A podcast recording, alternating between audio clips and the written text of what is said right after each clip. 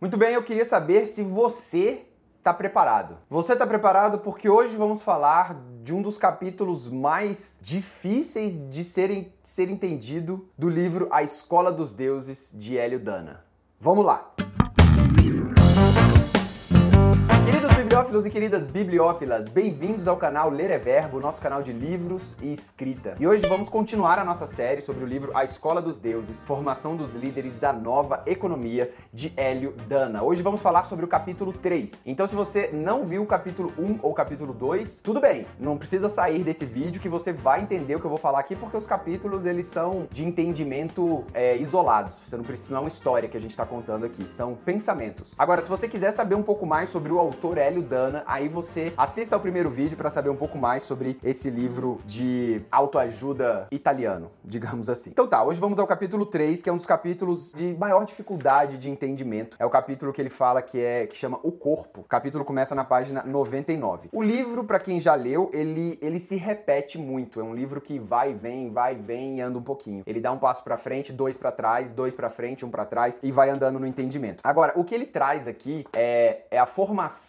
do mundo, digamos assim, através do corpo. Tem um vídeo aqui no canal que chama Biocentrismo, que é basicamente a ideia por trás aqui. Quando você entende, você entende, é legal. Então vamos lá, vamos entender esse conceito. O que ele fala, ele começa, eu sublinhei algumas frases aqui pra gente ler. Uma, uma, a primeira frase é: Este corpo é indestrutível. Somos nós que permitimos que ele seja destruído. Os próprios pensamentos e sentimentos que impomos ao corpo são os criadores de envelhecimento, doença, fracasso e morte. Tudo o que acontece em seu corpo acontece no mundo. O mundo é como você é e você é esse eterno, imortal corpo. Você, como milhões de seres humanos, escolheu se matar por intermédio de seus medos, de seus pensamentos destrutivos. Bem, aqui ele entra numa corrente de pensamento que ele traz, que eu acho que é a corrente mais controversa também do, do Hélio Dana, que é justamente isso, que tudo que acontece a você é porque você, de alguma forma, pensou nisso. Às vezes não pensou diretamente com o cérebro racional, mas no seu subconsciente você acaba atraindo isso. Então, doença, morte, e aí ele chega no caso de pensar sobre violência, mas surge uma série de questionamentos, porque você fala assim, é, inclusive ele fala claramente que uma doença é você que atrai com seus pensamentos. Mas uma criança doente, vamos supor que a gente pegue como exemplo uma criança é, de 3 anos de idade que está com câncer, por exemplo. Será que ela atraiu essa doença? Será que foi os pensamentos dela? Então, tem uma série de questionamentos que a gente pode fazer nesse ponto. Então, é aquele ponto que você vai para entender, mas às vezes você não, não, não se persuade com o que ele fala, mas vamos continuar aqui. Ele fala: observem-se, entrem nos cantos mais escuros do ser. Contenham dentro de vocês todo tipo de dúvida e de medo ao primeiro sinal de insurgência. Combatam, imponham-se a felicidade, o bem-estar, a certeza. Não são as condições do mundo que os tornam infelizes, mas é o canto de dor que entoam que cria todas as misérias do mundo. E aqui ele vai partir para uma linha de pensamento que fala que você é o mundo. Por que, que ele diz isso? Porque ele fala assim que o mundo só existe dentro da nossa mente. E esse é o conceito conceito do biocentrismo. Biocentrismo fala que não é o universo que cria a vida, mas a vida que cria o universo. Se não existisse vida, não existiria universo, porque a vida é a consciência. É, sem a consciência não tem como a gente compreender o mundo. Então, se eu olho para um copo, ele só é um copo porque eu existo. E esse copo só existe dentro da minha mente. Fora da minha mente, esse copo não existe. Se eu, eu, Frederico, fosse a única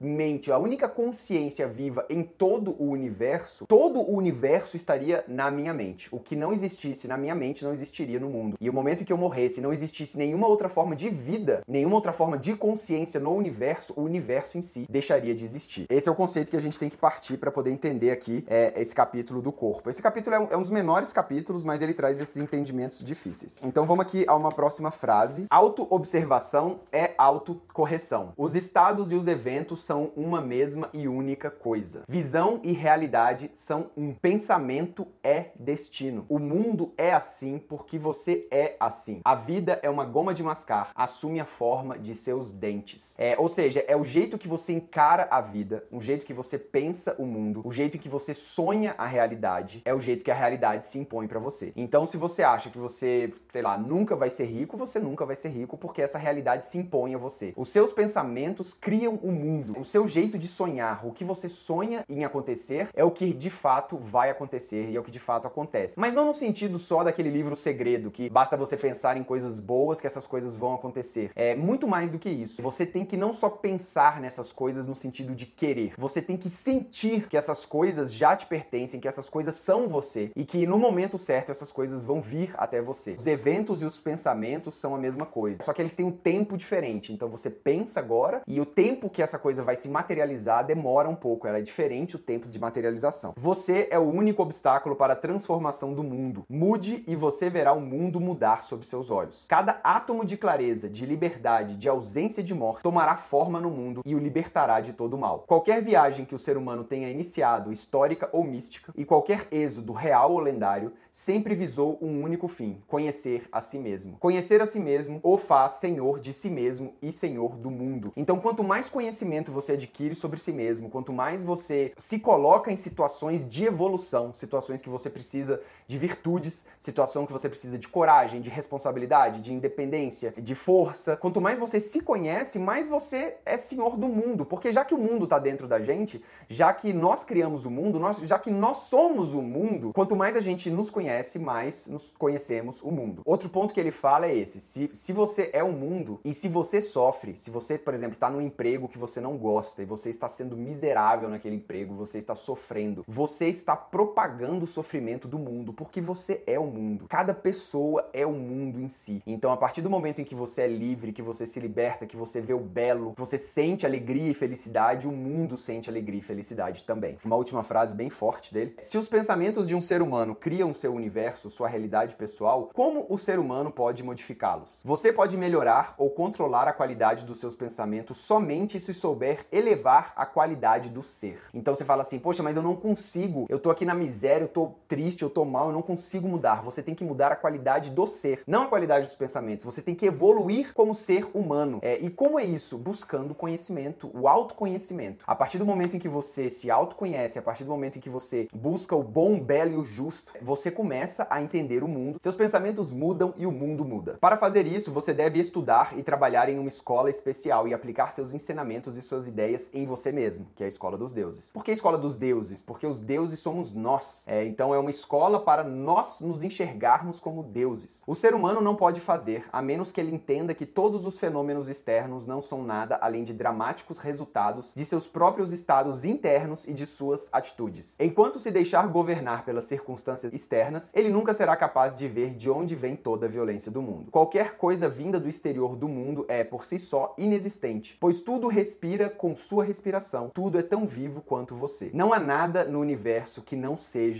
você. Pensamento é destino. Essa frase é muito forte. Não há nada no universo que não seja você. Por quê? Porque o universo está dentro de você. É a sua consciência, de posse dessa matéria, que é o seu corpo, consegue visualizar e consegue experienciar o mundo. Só que o mundo da própria consciência, porque os sentidos eles trazem a nós o mundo e nós interpretamos ele do jeito em que a nossa consciência interpreta. Temos os nossos pensamentos a priorísticos, eles são um filtro dessa grande informação que chega. Então você abre os olhos, você recebe uma torrente de informação e você, pelos seus conhecimentos a priorísticos, né, o que Kant chamava do a priori, você filtra e você dá valor a esse mundo. Então você tem que mudar o seu a priori se você quer mudar o mundo. E ele fala: pensamento é destino. Por quê? Se todo o universo existe dentro da nossa mente e o pensamento que eu gero aqui dentro também está na minha mente, o destino do mundo é o meu pensamento. É nesse sentido, não no sentido do segredo que você pensa, você consegue. No sentido de que quando você pensa em algo e você coloca energia nesse algo, você está colocando energia no próprio universo e o universo vai trabalhar para que esse algo aconteça, porque pensamento é destino. Então fica aqui o terceiro capítulo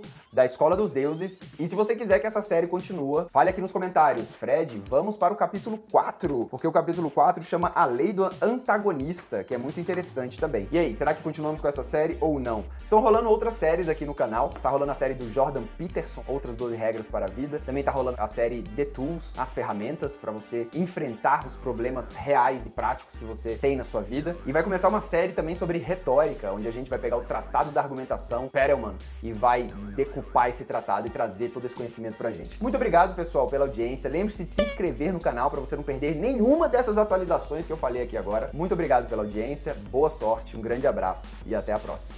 Valeu!